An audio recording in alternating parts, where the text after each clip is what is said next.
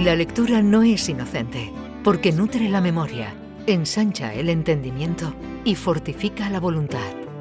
También construye criterios, alumbra ideas y propicia la reflexión. La lectura es un bálsamo con múltiples propiedades y por eso Alfredo Valenzuela nos lleva al Bálsamo de Fierabras.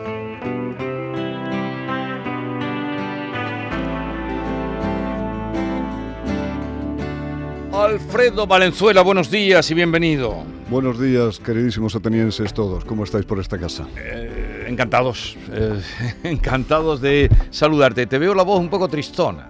Eh, no, no, debe de ser el cambio de tiempo. Bueno, aunque estos son de esos días primaverales estupendos en los que hay que salir con, con paraguas y gafas de sol. Yo me he traído las dos cosas y cada rato me pongo una. ¿No será que estás echando de menos a Carmen Camacho? Siempre. Pues ahora te chinchas. No, hombre, no. Porque llevabas mucho tiempo en lucha con el reloj. Así que ahora asume tu consecuencia. Nada, nada, no solo de Carmen vive el hombre. Bueno, te presento a Maite. Hola, ¿qué tal, eh, Alfredo? Encantado de verte de ¿Cómo, nuevo. cómo has pasado ese verano? Pues seguro que leyendo la mitad que tú, pero lo mejor, lo mejor, lo mejor que he podido. Bueno, tú traes cuatro libros aquí y... Bueno, sí, no, pero hoy, bu- bu- bueno, son cuatro libros porque son los que voy a traer los días, los días futuros, pero no para charlar hoy de ellos. Pero sea, has leído mucho este verano. Pues como de costumbre, lo normal, lo que pasa que sabes qué pasa, que como durante el curso estoy obligado por esta casa a estar a la última en cuanto a novedades y a calidades literarias, pues estoy pendiente de esas cosas y entonces los veranos me libero y leo lo que a mí me gusta de verdad, que son libros viejos des- descatalogados y de esos que al abrirlos estornuda siempre un poco. Bueno, ¿y la disyuntiva entre biblioteca y gimnasio la mantienes para este curso? ¿O has Hombre, cambiado no, la- no, no, el orden? Yo porque no soy aristócrata o estoy a punto de serlo, cada día creo me estoy acercando más a esa condición. Pero ¿Echas a la lotería? Eh, sí, tengo un plan de inversión en juego de azar de 52 euros anuales. O sea, he hecho un euro cada semana. Oye, ¿y por qué no las dos cosas, gimnasio y, y No, deja que, que se explique él. Bueno, que eso iba a decir que si yo fuese aristócrata y tuviera un escudo de armas, pondría en, en latín algo parecido a mientras Dios me dé salud no pisaré un gimnasio. No para- ¿Cómo sería? Semper poner- Deus eh, Salutem Pluriman Os confieso una cosa, ne- ayer, ne- ayer estu- negaturo un gimnasio. Alfredo, ayer un estuve- gimnasio. negaturo un A ver, ¿cómo gimnasio. Ayer estuve en un gimnasio, Ajá. ¿Sí? sí. ¿Tú por- también has caído en...? No, no, no, no, no me apunté al final. Me asomé allí y no dije nada. Me asomé, asomé la carita. Y A ver, no me gustó lo que vi. Va- vamos a hacer esto. Salí corriendo. ¿Qué verías? No había chicos a No, no es eso, es que digo. "Mm". eh, Pero se- si es que aunque sean monos y monas, y he dicho esto de la corrección política sin segunda, de verdad, es que me sale así. Sí, aunque sean monos y monas da igual, porque como tienen todo el rato cara de estar estreñidos, por el esfuerzo, ¿no? Por Sí. el esfuerzo tan eso que hace, pues entonces yo creo que ahí se le quita la... Yo la verdad es que este verano me han pasado dos cosas curiosas. Te las puedo contar con un poquito Sí. de tiempo, que me han llamado a profunda reflexión. Me han pasado dos veces en Sevilla y una en el pueblo de Llerena, que, que es Badajoz, linda Sí, con, sí, sí, sí. casi con Sevilla, linda con Fuente del Arco y con Guadalcanal, que ya es Sevilla. En Llerena, una iglesia desacralizada del siglo XVIII, perfectamente restaurada, en perfecto estado de revista, que es la biblioteca municipal. Ajá. Es una biblioteca fabulosa, magnífica. Las estanterías llegan casi hasta las cúpulas de arriba. La, la selección de novedades que me paré un rato a mirarla es extraordinaria. Es lo que yo me elegiría si fuese a una librería de nuevo. Estaban allí todos los libros a la disposición de todo el mundo. Y el- en la iglesia, que es tan grande como una iglesia, incluida Sí. la zona del ábside y del, del altar, había dos usuarios, dos lectores, dos personas. Conmigo, conmigo que estaba de visita, con mi amiga Ana Díaz, éramos cuatro, pero nosotros estábamos de visita. Y una bibliotecaria a tu disposición. O sea, una bibliotecaria es una profesional al que tú le dices necesito esto o cómo complementar esta lectura o estoy buscando datos para esto, pues va y te lo busca, ¿no? El aire acondicionado en, en su punto, o sea, cero grados, ni frío ni calor. Se Bueno. estaba allí de maravilla, de, de maravilla se estaba allí. Eso mismo me pasó otro día en Sevilla en la biblioteca de la Facul- de Humanidades de la fábrica de tabaco, que Sí. decirte el, el magnífico edificio Que que, es, que los edifi- de uno de los edificios más hermosos de Sevilla, yo creo que de España. Bueno, allí eh, la única diferencia es que había solo un usuario y conmigo dos, porque ese día sí estaba yo ahí de lector, pero sí había dos bibliotecarias, dos bibliotecarias extraordinarias que si hacen falta te traen un libro que no esté allí de un departamento. Y entonces dije, todo esto para mí solo, con aire acondicionado puesto. Un silencio, un silencio como no se encuentra en otro sitio, solo en un monasterio o en una biblioteca. O sea, estás en lo bien que se está en silencio, fresquito, con todos los libros del mundo, digamos, en una exageración, pero todo lo que tú puedas tener, todas las, las aspiraciones, curiosidades, esas inquietudes que tú puedas tener, están más que atendidas allí. Y eso para ti solo. Entonces, ¿quién se puede permitir eso hoy en día eh, de manera particular? Nadie. Entonces me llegué a esa reflexión, digo, estoy seguro, en Llerena lo dije cuando salí de la, Sí. aquella maravilla de iglesia, digo, seguro que aquí a la vuelta hay un garaje, que le han dado una mano de pintura al cemento visto, lo han convertido en gimnasio y hay 40 personas ahí, en de prono cupino, de prono de súbito, se dice la eh, sudando y por tanto eh, con emanaciones de sudor. ¿no? Y encima pagan. Y encima pagan. Y lo otro es, eh, bueno, gratis no es porque lo pagamos todos con nuestros impuestos, pero está en un servicio público para todo el que quiera. Entonces me dices esa reflexión.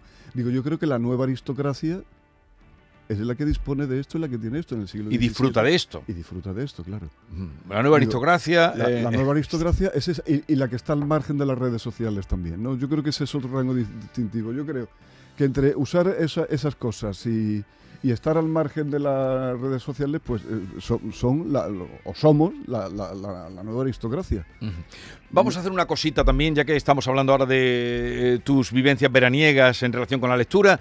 Eh, si los oyentes quieren dejarnos qué libro les ha impactado de los que han leído este verano, ¿qué libro le ha impactado? A ver si sorprendemos a Valenzuela. 679 40 200. Pero si le ha aburrido el libro, que no lo diga. No, no, se ha aburrido ¿para el libro. No, Porque aquí, solo hablamos de eh, libros buenos. aquí hablamos siempre, ya que la gente lee poco, no vamos a hablar de, para criticar un libro. Hablamos para elogiar un libro, los que nos gustan a nosotros. Eh, ¿Le digo yo a Valenzuela el que me ha gustado a mí o qué? Sí, Sí, dile. empezamos así. La ciudad de los vivos. Nicola Laghiola, un italiano de Bari, Ajá. Que tiene además un programa de radio. Trabaja en la radio, sí. La ciudad de los vivos. La ciudad de los vivos. Cuenta es una crónica, una crónica de un crimen real que ocurrió en Italia en el año en marzo de 2016. Y además él dice también que es una eh, carta de amor a Roma, aunque él es de Bari. En ese momento Roma estaba sin alcalde y había tal caos en la ciudad que yo las veces que he ido a Roma, hombre, Roma no es una ciudad tranquila. ¿El crimen no fue una chica joven? No, no, no. No, no, no, eh, no. Eh, el- el- Roma no es una ciudad pequeña y tranquila, pero lo que cuenta allí de las gaviotas comiéndose lo- las ratas y de la basura por las calles rebosando, eso yo no lo he visto nunca en Roma, la verdad. No, no, me- no tengo yo ese recuerdo de Roma. Yo en Roma he visto casi de todo, la única Sí. vez que está en mi vida, que desde entonces estoy queriendo repetir, pero eso de una rata, una, una, gaviota, una gaviota comiéndose rata, comiéndose ratas, cosa de esas muy Ca- esa cadena trófica tan sí, sí, aunque él dice que, que efectivamente el, el libro es un- también es una carta de amor a Roma. Pero él lo- se hace una pregunta, ¿cómo dos jóvenes supuestamente de buena familia, eh, uno de ellos eh, manager de una discoteca, relaciones públicas y tal, y otro el hijo de un empresario de restaurantes, pueden matar, asesinar a un joven de 23 años en su casa después de una noche de alcohol y de drogas y tal. Eh, no se responde a la pregunta, por Ya. supuesto, pero de verdad que es La una- ciudad de los la vivos. ciudad de los vivos. Ha sido mi descubrimiento de este verano. Pues vayan. que por cierto va a, a High Festival. Ah, sí, pues eh, trataré de, de de verlo saludarlo, allí. sí, trataré sí, de verlo allí. Salúdalo Roma- porque es de verdad que es impresionante. Pues le, le echaré un ojo, pero sobre Roma hay otro libro que me parece que es todo lo contrario a ese que tú dices, porque es un libro absolutamente delicioso de un joven diplomático que se llama Juan, Cla- Juan Claudio de Ramón, que lo conocerán los lectores del mundo porque escribe artículos ahí de vez en cuando, y se titula Roma desordenada, la ciudad y lo demás, que es un libro maravilloso, un libro de estampa. Yo lo he leído a principio de verano y desde Sí. luego vendrá por aquí. Vale. Lo, lo traeremos a este espacio porque es un libro que lo merece. ¿eh? A ver, vamos a ir incluyendo algún, bueno, algunos títulos de los que los oyentes, aunque Valenzuela dice que ha visto a poca gente leyendo este verano, eh, han leído. Hola, buenos días. El libro que me ha gustado que he leído este verano es Casas Vacías, de Brenda Navarro. Gracias. Casas vacías de Brenda Navarro, no lo conocemos, pero, Pero hay- es una autora que trajimos aquí, traje yo un librito suyo que no que o no- sea que, no que- era que sencillo, ya sí, te sí, sí, interesa. sí. Bueno, dices que has visto a poca gente leyendo por ahí el verano.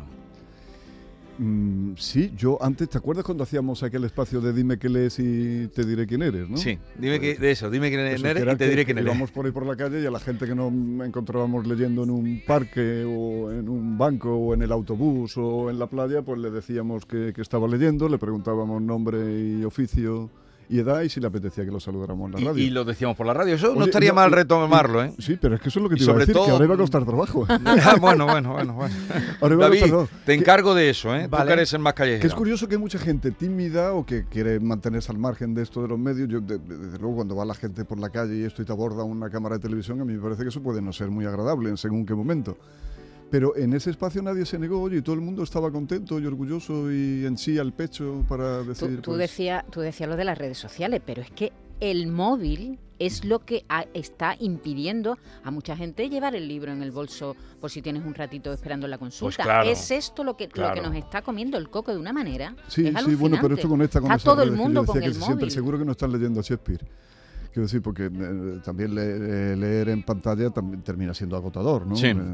Entonces, si lees mucho, lo normal es que necesite un- una tregua de papel. Tú sabes, Alfredo, que yo he leído varias novelas, entre ellas Cicatriz, que no la había leído, de, de Sara Mesa, pero sí- sigo siempre tus recomendaciones, las que haces aquí, y me ha entretenido mucho este Pero me verano. estás emocionando, David, no, No. me hace caso nadie. Sí, pues Ni en mira, mi casa, eh, siquiera. No es una novela, pero sí trajiste una vez este libro, Odorama, Hombre, sí. de un argentino Ese le gustó llamado... mucho también al maestro Barbeito. Ajá. Eh, porque Es- el maestro Barbeito me, me llamó después de que comentáramos aquel libro, lo recuerdo perfectamente. Odorama, Es un sí. ensayo. Tráemelo, David. Sí, te lo voy a traer. Lo compré. Se llama eh, Odorama, Historia Cultural del Olor. Y habla de cómo, tú hiciste aquí ese comentario, cómo el- eh, los olores a lo largo de la historia han sido parte importante de las distintas culturas, ¿no? Sí, además un libro un poco bipolar, si me, se me permite el chiste, ¿eh? porque los olores son para bien y para mal. ¿eh? Entonces va, es una especie de montaña rusa que según el capítulo en el que estés va subiendo, bajando de lo agradable a lo sumamente Pero desagradable. muy interesante. Vamos a escuchar otra, otra lectura. Buenos días, soy Chiqui del Bosque. Pues este verano me he bebido unos pocos de libros, pero todos de Eloy Moreno. Me he leído todos los libros de Eloy Moreno. El último ha sido Tierra y aunque el regalo me encantó, mm, la verdad que no podría decidirme por ninguno porque son todos maravillosos. Todos, los recomiendo, pero sin duda, vamos. Me encanta Eloy Moreno. Muchas- Venga, un saludito. muchas gracias. Hasta luego. Oye, eh, Valenzuela, ¿tú por qué dices que los bestsellers son el votos de la literatura? Hay que ver las cosas que dice uno en privado. ¿eh? Eso, ¿Por qué dices eso? Y, tú- y este es tu amigo, ¿no? No, pero oye, que, eh, una reflexión aparte. Lo que lo interesante, a mí la gente que me interesa es la gente que dice lo mismo en público que en privado. ¿eh? Eh, Por eso los políticos me interesan tan, tan poco y les tengo tanto... Eh, ¿Lo dices por Luis Landero? Eh, no, no lo decía por eso, lo, digo, lo digo en general, pero que la gente que dice lo mismo en público que en privado es muchísimo más interesante. Yo decía que era el voto, pues por la, cirugía estética yo creo que tiene que avanzar mucho todavía, ¿eh? porque se nota un montonazo, a mí me parece eso, ¿no? Entonces yo he llegado a la conclusión también, eh, el otro día haciendo una reflexión sobre eso, de que en realidad la gente que se aplica ese tipo de votos y de, y de relleno no lo hace para estar más guapa, sino para decir que pertenece a un estatus social determinado. Me ha terminado a mí pareciendo eso, porque sobre todo yo de verdad que no quiero ofender ni molestar a nadie, ¿no? Pero la cosa esta de- del labio, ¿no? De arriba, eso se, se nota desde lejos incluso. Yo soy un poco medio miope y como estoy tratando de cruzar una calle no veo bien el gesto de la persona que tengo enfrente hasta que el semáforo no se pone verde, ¿no? Pero sin embargo el labio lo detecto incluso a más distancia, o sea que es una cosa que se nota mucho. Pero tú cuando cruzas una calle no miras el, el muñequito verde, tú miras los transeúntes. Hombre, yo miro todo lo que puedo, yo soy un, un paseante, nunca mejor dicho. Entonces voy observando todo lo que puedo. Y además tengo, tengo la suerte de vivir en, en Sevilla y atravesar, eh, atravesar el centro de la ciudad todos los días. Con ¿Y lo qué cual tiene entonces eso que ver con los bestsellers, el Botox? Pues lo mismo, pues que, que dejan la, que tratan de, que, que- que es puro relleno artificioso y artificial y no es nada natural y no es pura literatura, sino que lo que tratan es de ir a lo sencillo por el camino más corto. Entonces, ir a lo sencillo por el camino más corto, la lectura si es algo es un placer, porque siempre hemos hablado aquí de placer, nunca de obligación. El que no quiera que no lea naturalmente, y el, pero el que quiera leer, que lea lo que quiera en el momento que quiera y como quiera. Y cuando un libro le aburra, que lo deje y eso de, lle- de llevar un libro hasta el final porque se ha empezado, el, el- el mayor de los errores del mundo. Es una pregunta Y la, que la- yo, y la lectura, ya termino de contestarla Maite, es un placer sofisticado. Y lo de llegar al camino, mm, el camino más fácil y encima por el ca- mm, camino más corto y de la manera más sencilla, pues seguro que no te reporta Pero placer también, ninguno. también hay bestseller buenos, ¿no? Hombre, claro, claro, y también hay literatura que es muy aburrida. Claro, hay, y- gran, hay gran literatura que al que el lector que no hay quien le meta mano. que no sepa. A mí, eh, eh, cada día me gustan más los libros que menos argumento tienen, pero eso, eso, pues, me imagino que es porque llevo muchos años leyendo y he leído ya muchísimos argumentos. A mí el libro que me gusta es el que se sostiene por solo, estilo. solo por por, por, por, por la- lo que se, lo que di- dicen los críticos, la calidad de página. Pero hay algunos lectores que solo con eso no pueden o se aburren o, o no tienen la trayectoria suficiente. Pero eh, eh, eh, eso tampoco quita que haya algunos, algunos clásicos que son un peñazo también. Me acaba de contestar una pregunta que tenía aquí escrita para ti. Si es pecado empezar un libro y dejarlo a la mitad. Para ti no. Se puede empezar No, un no, no, libro no. Lo y que es pecado, lo que es un pecado y además mortal, pecado mortal, es empezar un libro y tú ya, vamos a ver, el- tú coges un salchichón y, y coges dos rebanadas y el salchichón está imposible o está caducado, tiene más pimienta a la cuenta. Pues como lo has empezado, ¿ahora qué haces? ¿Te lo tienes que comer entero? No, lo más que puede pasar es que te sientes mal o te dé un atracón. Con los libros pasa lo mismo. Si un libro te está aburriendo. ¿Te acuerdas la semana pasada cuando estuvo aquí Vilas Matas Sí. y dijo aquello de Claudio Coello? Pues eso es lo grave, que la gente lea a Claudio Cla- Coello y cree que la literatura es eso. No, Eh. no, eso no tiene nada que ver con la literatura. Eso es a la literatura eh, como si a mí me, das un balón y me dices que juegue con él un poco. Pues lo que soy yo dándole toque a un balón con el fútbol. Bueno. Lo mismo. No te puedes imaginar la de lectores que tenemos porque hay muchos que no vamos a poder oír, pero sí que vayas escuchando algunas de lo que algunas propuestas de Oye, lo ¿y, y escuchan el bálsamo toda la semana? Toda la semana. Pues qué alegría me da tú, porque son 14 años ya. ¿eh? Pero tú, ¿dónde te crees que vienes? Bendito Hola, paciencia. buenos días, equipo. Pues yo me he leído tres libros este verano, porque dos de ellos cayeron en mi mano por casualidad. Iba pasando, pa- iba a trabajar, a trabajar y en un contenedor me encontré un montoncito de libros y cogí unos cuantos que me parecieron que me podrían gustar. Y uno de ellos era Cometa en el cielo y Mil soles espléndidos. Y comentándoselo con mis amigos me dijeron, oh, pues es un libro muy bonito, te va a gustar. Bueno, al final me he leído Cometas en el cielo, Mil soles espléndidos y Las montañas hablaron. Y porque no encuentro más de este escritor, de Catle Joseini, eh, que estén en español. Hay más, pero están en inglés. Si conocéis algunos más y me lo podéis decir, por favor, porque me encanta cómo escribe. Gracias, buenos días. un elogio a esta Una- mujer que recoge libros de la basura y se los lee. Claro, claro. ¿Y quién no recogió un libro en la basura alguna vez o de un crossing? Yo lo he hecho con mucha frecuencia. Pues mira, ah, no sí, hace sí. mucho he vuelto ya a leerme Cometas en el, en el cielo. Porque cuando estaba viendo las noticias de Kabul y de Afganistán y, y me apetecía volver a ese Afganistán previo a, a- a este horror, ¿no? Qué, qué- qué maravilla, qué bonita novela, muy bonita. ¿Y tú te has dado cuenta, cielo. Maite, qué bonito lo que ha dicho también esta, esta oyente última, que lo dice mucha gente? Porque tú oyes un disco o ves una película y no dices, me he escuchado este disco o me he visto esta película. Sin embargo, si lees un libro, como decía esta sí que dice, me he leído otro libro. Me he bebido. he Lo pones esto, en Y me he leído lo otro. Sí, sí, sí, porque es un chute que, que se pega Oye, uno. Alfredo, no todos los oyentes que están escuchando este programa son lectores asiduos. ¿Tú qué, re- qué libro recomendarías a un lector que quiere aficionarse a la lectura, que quiere engancharse pero le cuesta? ¿Alguna lectura, algún libro concreto? Hombre, yo creo que La Isla del Tesoro, sin ir más lejos, es un libro para, para empezar y para engancharse a la lectura. Si, Ujú. si La Isla del Tesoro ya no te engancha o incluso El Conde novela- de Montecristo, te no, engancha. el Conde de Montecristo. El Conde de Montecristo es las cosas más según la edición- divertidas, más Sí, sí, divertidas que... Lo que pasa es que según la edición asusta un poco porque parece que es una esa para No. calzar Pero, muebles, ¿no? pero Eh, entren. Pero- sí, sí. Entren. Bueno, eh, oye, ¿dónde te pilló el apuñalamiento de Salman Rushdie? Pues me pilló ya, mm, no estaba yo de vacaciones, pero me pilló ya trabajando y me, y me, y me, y me quedé vivamente impresionado realmente, ¿no? Porque uno creía que ya estaba, pero claro, uno no... estábamos curados de... Nunca está curado de espanto uno. La verdad es que nunca está curado de espanto uno y, y- y- y la reflexión es la misma de siempre, que la libertad es una, como el amor es una pelea diaria y, y hay que procurársela y ganársela todos los días porque, porque si no decae. Eso es como la bicicleta que hay que ir pedaleando los dos y como uno deje de pedalear la bicicleta se cae. Y con Salman Rushdie pues ya, va- ya- he, oído- he leído también en algún sitio que es que en Nueva York o en algunos sitios iba ya sin escolta o, o trataba de, de hacer vida sin escolta, pero bueno, a ese hombre que por lo visto era un hombre, mm, bueno, y es un hombre pleno, pleno de humor y de ingenio, pues sí, Sí. sí, que la... Escribió una cosa muy bonita. Fernando Sabater, que lo había tratado. Sí, y, sí, sí, sí, y Muñoz cierto, Molina cierto, también, cierto, que lo había tratado, había coincidido con él. Eh, bueno, Muñoz Molina fue el que le enseñó la Alhambra, ¿no? Sí, Que aquello quedó constancia. Y algún escritor más. De, de haberlo tratado. Y Cercas también.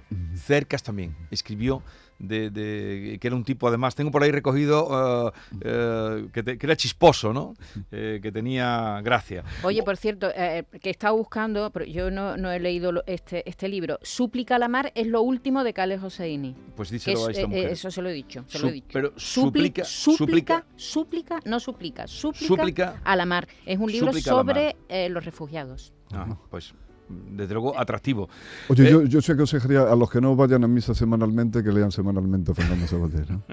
Porque de verdad me parece una lectura absolutamente, además de deliciosa, necesaria. Y lo que dice Sabater en un solo folio, folio y medio cada... No, no llega a folio y medio, ¿eh? la No columnita de medio. Sí, lo- eso- eso del se- país. Deben ser 40 líneas. Sí, sí, 40, 40 líneas, 35, 40 líneas en mecanografía, lo que es capaz de decir en esas 40 líneas. A mí ética para amador me, me dejó impactado, adolescente. Lo has leído, ¿no? Sí. Y aquí comentamos su- el libro que le dedicó a su, A su mujer. a su mujer, a su mujer cuando murió, ¿no? Lo comentamos aquí largamente porque es otra Sabes que ya tiene pareja, pero bueno, a él le preguntaron sí, eso, sí, de cómo sí, podía sí. ser un libro de, de un duelo tan, eh, tan en carne viva. Ay, la y él vida. dijo, se la vi. La Eh, vida. se la vi. Oye, Bueno, eh, la, la- la- la vida y pero ese libro- debe de ser pero ese libro es una persona, mm, tan atractiva y tan eh, encantadora y tan estupenda y tan valiente. Y, eh, a mí solo se me ocurren adjetivos de ese tenor para, para- para ese hombre. Yo aprendo tanto con él y además me ha puesto, me ha puesto en, en la senda de tantas lecturas entretenidas. ¿no? Yo, el- oye, y no al me has doctor dicho... Johnson eh, lo leí por él, por ejemplo, cuando le leí en un artículo que decía que era el libro con el que más había disfrutado Sí. en su vida, que eso sería otra cuestión. A ver si alguien sabe, sabe ese mío, cuál es el libro con el Con que el que más ha más. disfrutado de tu vida. Oye, ayer a esta hora, un poquito antes, le dedicamos buena parte del programa a Javier Marías. Que no esperábamos una muerte así como ha ocurrido, ¿no? Parecía que, en fin, tampoco tenía una edad como para, para morirse.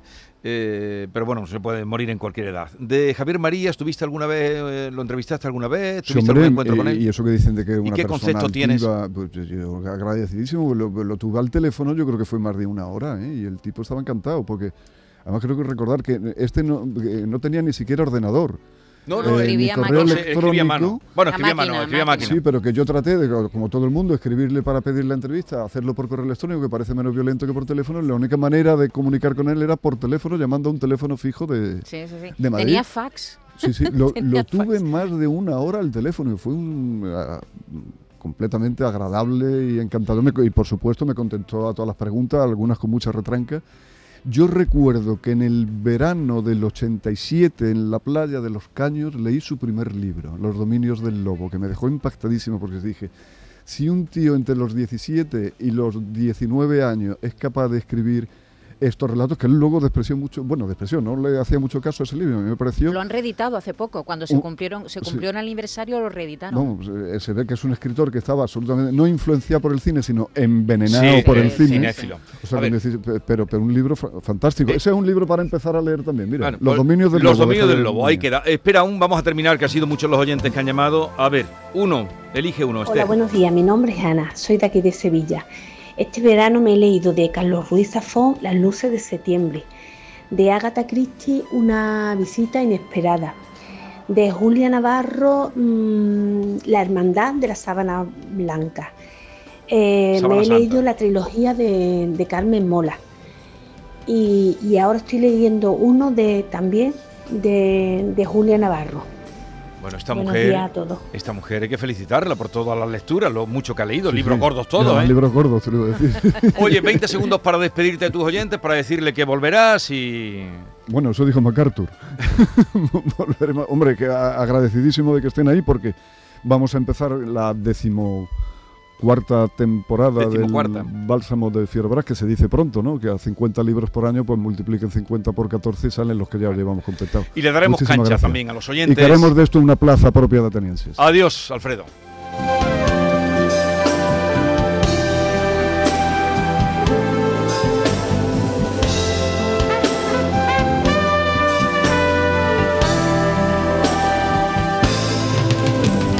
Esta es La Mañana de Andalucía con Jesús Vigorra.